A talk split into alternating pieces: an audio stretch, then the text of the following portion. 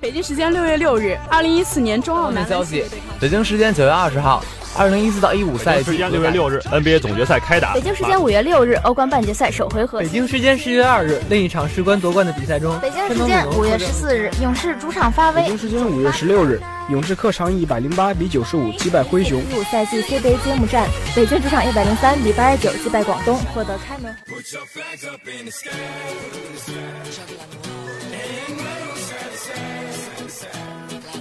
时速报道体坛消息，呈现给同学们赛场上最漂亮的篇章。体坛巨星展新锐，风云赛事略点睛。让我们一起去感受体育无处不在的魅力，了解来自运动的精彩。一样的时间，不一样的惊喜，尽在每周一校园运动特区。like a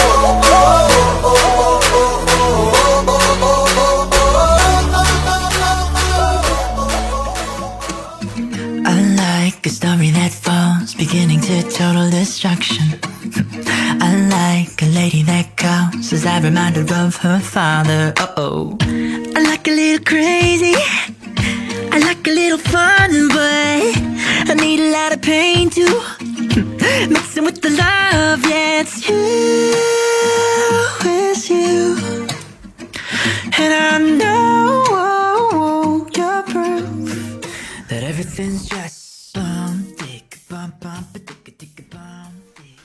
大家好，欢迎来到周一校园运动特区，我是主播潘周阳，我是主播吕思纯。昨天是密动打卡的最后一天，潘周阳，我可打完了卡，你打完卡了吗？哎呀，我们老师早就考虑到我们这种特殊情况，帮我们已经延迟到十二月五号了呀。哎呀，可把你牛的。嗯，虽然密动打卡已经结束了，但是大家在平常也要多多运动呀。虽然期中考试即将来临，但是大家也要注意劳逸结合，不要光沉迷于学习而忘了运动哦。好了好了，说了这么多，下面赶紧进入我们的新闻部分吧。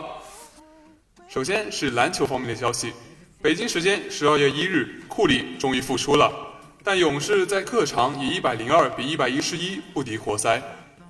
活塞五连胜，布雷克·格里芬拿下了二十六分、六个篮板和五次助攻，安德烈·德拉蒙德十六分、十九个篮板，雷吉·杰克逊十七分、五次助攻，雷吉·巴洛克十分。而替补出场的斯坦利·约翰逊得到了十九分、七个篮板。勇士遭遇二连败，斯蒂芬·库里复出，得到了二十七分、五个篮板。凯文·杜兰特二十八分、七次助攻和六个篮板。格雷·汤普森二十一分、八个篮板。北京时间十二月二日，尼克斯在一度落后十六分的情况下完成翻盘，主场加时以一百三十六比一百三十四险胜雄鹿，尼克斯八比十六结束二连败。伊曼纽尔·穆迪埃三分球五投四中，拿下了二十八分七次助攻。蒂姆·哈达威二十一分八次助攻。诺阿·冯莱十五分。替补出场的新秀凯文·诺克斯得了二十六分。丹恩·多特森二十一分。全队三分球三十四投二十中。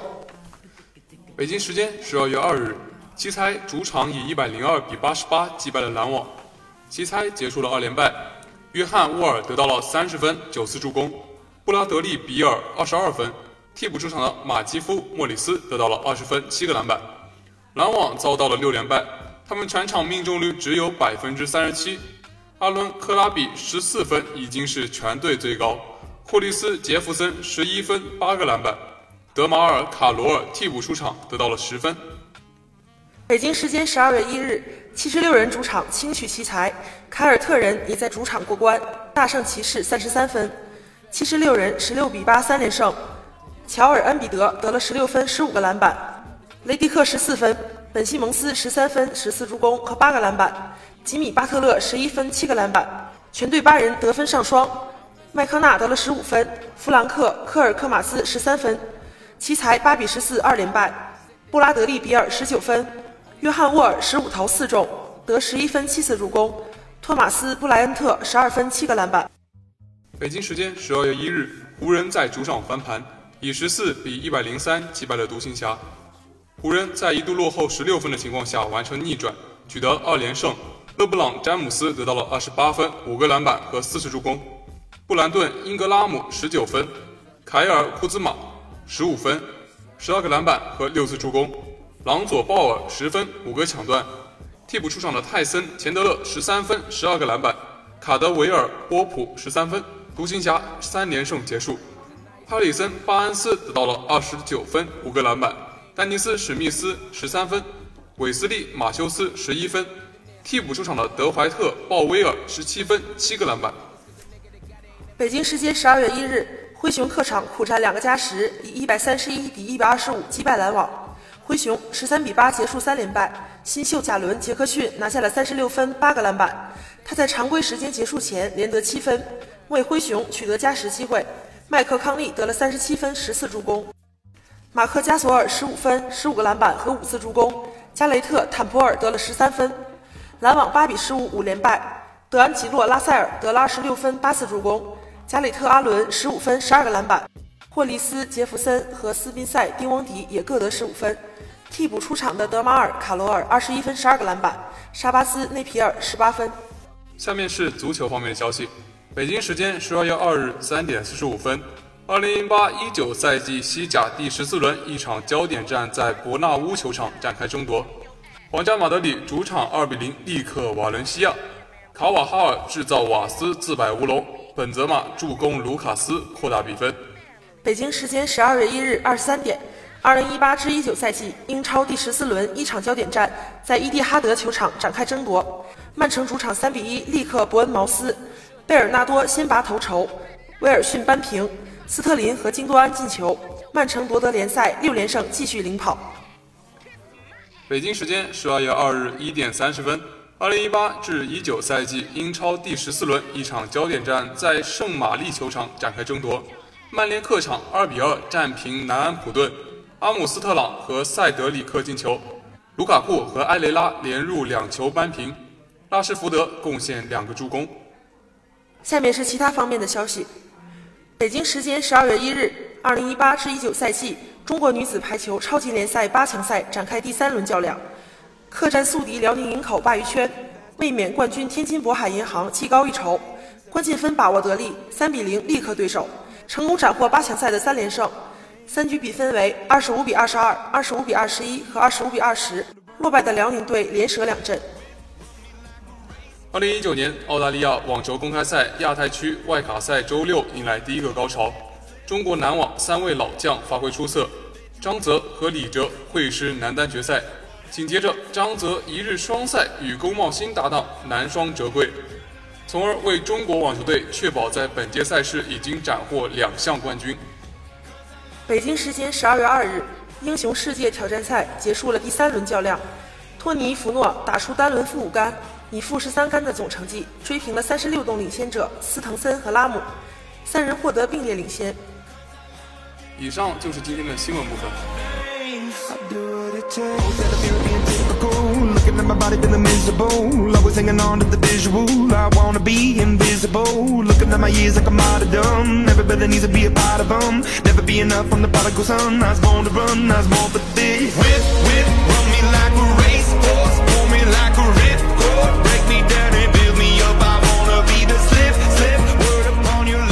下是今天的评论部分，我是主播吕佳琪，我是主播李佳佳。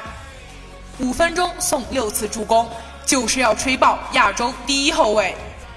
北京时间十一月二十九日，男篮世界杯亚洲区第五个窗口期预选赛如期开打，其中中国男篮在主场以一百零一分比五十二分大胜叙利亚男篮，拿到开门红。其中郭艾伦拿到了十四分、六个助攻、四个篮板。此役郭艾伦作为首发后卫出战。怎么说也是合并后的中国男篮第一次亮相，自己肯定是要展现不一样的自己。怎么个不一样法？组织。开打不久，中国男篮就抢断对手，迅速推起防守反击。左侧的郭艾伦直接一甩，精确制导吴前射入全场第一记三分。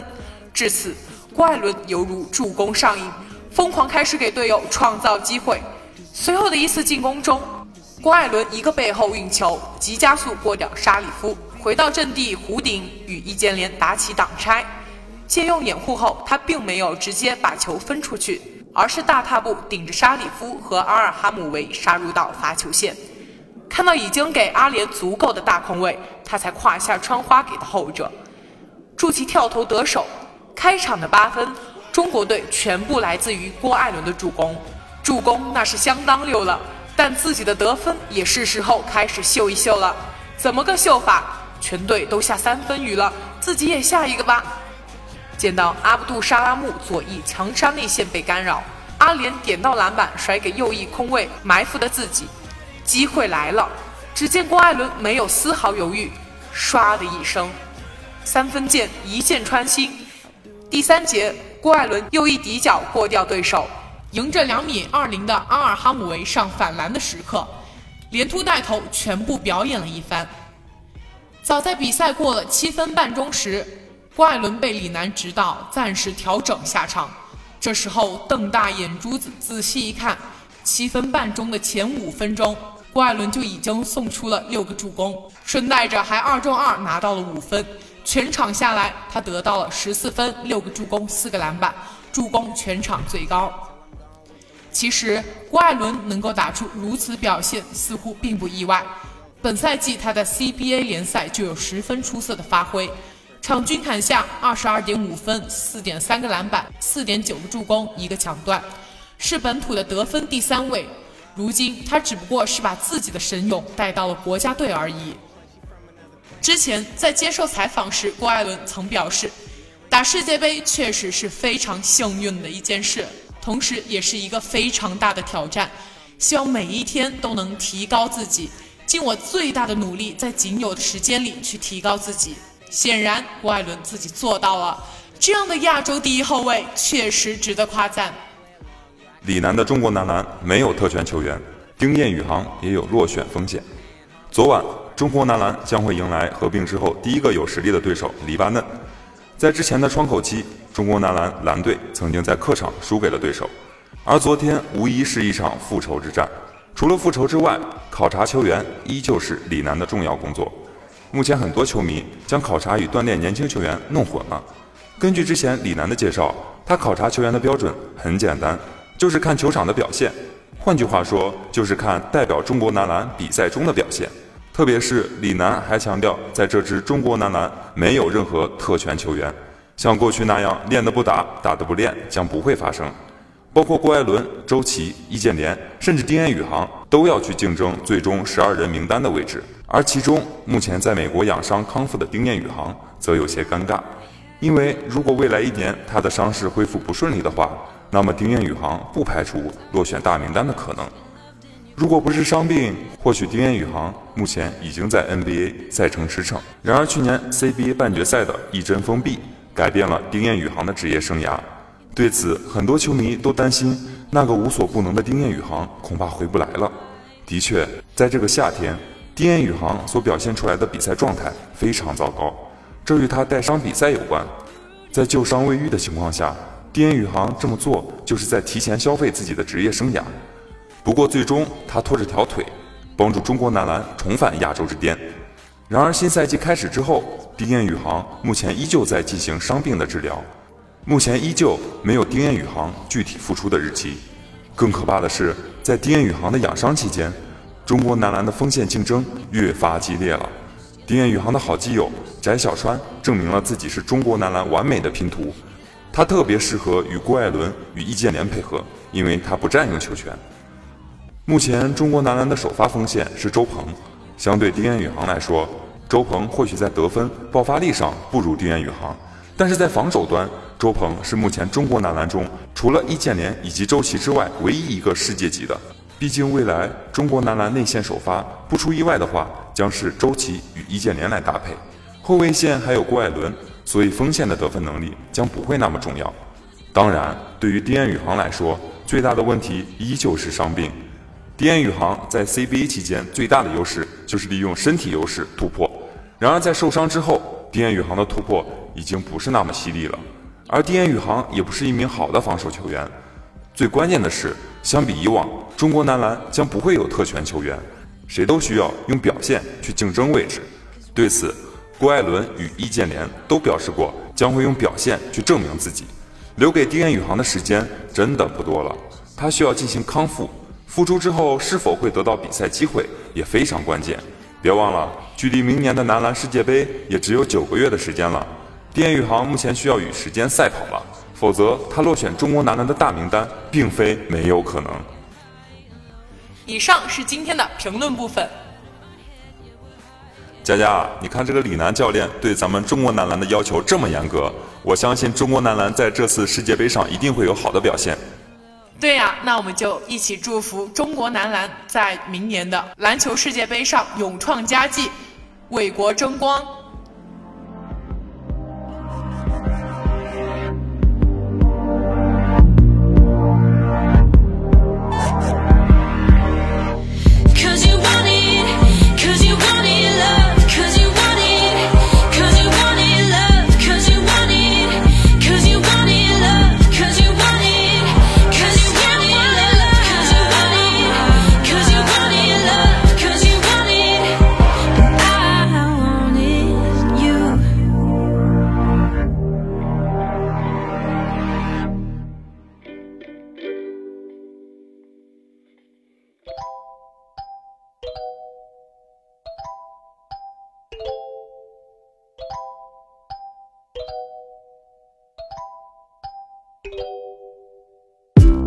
Hello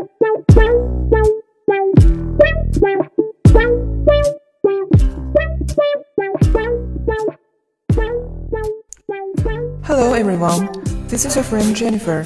This is your friend Lily. I am very happy to say that both of us are kind of old friends of yours.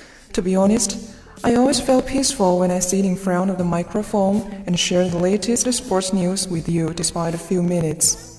Because it frees me from the nervous and busy life. Speaking of the daily life, how's your weekend, Lily? I didn't go out to play this weekend, but I watched the two debate competitions which are really wonderful. At other times, I do homework at my dorm, so maybe it's a full weekend. What about you, Jennifer? Well, I have to say that the last weekend was one of the most fulfilling weekends I've ever had in my college life. In that, I really had a great time in 100 Regiment campaign. Then it occurs to me that here in NUAA, you can enjoy both strong learning atmosphere and colorful after-school activities. Every one of us should believe that our future is filled with promise and possibilities as long as we want to. Usually I like acting myself, so I probably consider drama club. But because my murder is too busy, I will not join the club to a great extent. Oh, that's good for you too. I'm sure you can develop your interest as well as improve the comprehensive capability. Okay, let's see what happened in our sports world. Manchester United have activated a clause in David De Gea's contract to extend his stay by a further season in November the 29th, which was due to expire at the end of the current campaign but will now run until the summer of 2020. As United desperately scramble for his long-term future, Paris Saint-Germain and Juventus have been heavily linked with the move for the 28-year-old and will continue to monitor his future ahead of the summer transfer window. At the same time, Juventus put pressure on Manchester United target by offering to conclude a quick deal for Arsenal ace Aaron Ramsey in January, or they will switch their focus to Paris Saint-Germain midfielder Adrien Rabiot. Ramsey will leave Arsenal at the end of current campaign when his exiting deal expires and reportedly already has big money offers on the table from Juventus and uh, Bayern Munich. Juventus are willing to offer Ramsey wages worth up to 200,000 a week, but they want a quick answer from the Arsenal midfielder so they can focus on alternatives. However, Juventus admit that they will turn their attentions to rebate if Ramsey turns down their offer and the old lady are prepared to rival Barcelona for his signature. Manchester United number 7, Alexis Sanchez, is set for a spell on the sidelines after suffering a hamstring injury in training in November the 30th. Before this, he's more determined than ever to leave Manchester United after being axed from the United squad for Tuesday's 1-2-0 win over Young Boys in the Champions League. He would likely have been restored to the squad to face Southampton on Saturday, but United have now confirmed the 29-year-old will undergo further examination on his injury. That means he has only started five Premier League games this season and scored just one goal in 12 appearances in all competitions. Luka Modric won the Ballon d'Or for 2018, followed by Ronaldo and Griezmann.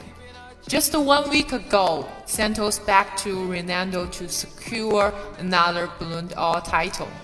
He phrased his compatriot as the best player in the world and is hopeful that comes into fusion with him winning a record six Ballon d'Or crown.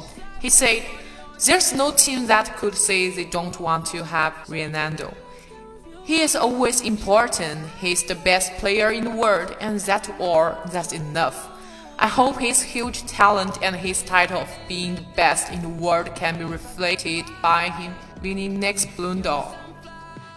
Admittedly, the five time winner had a fantastic year, which included a Champions League trophy.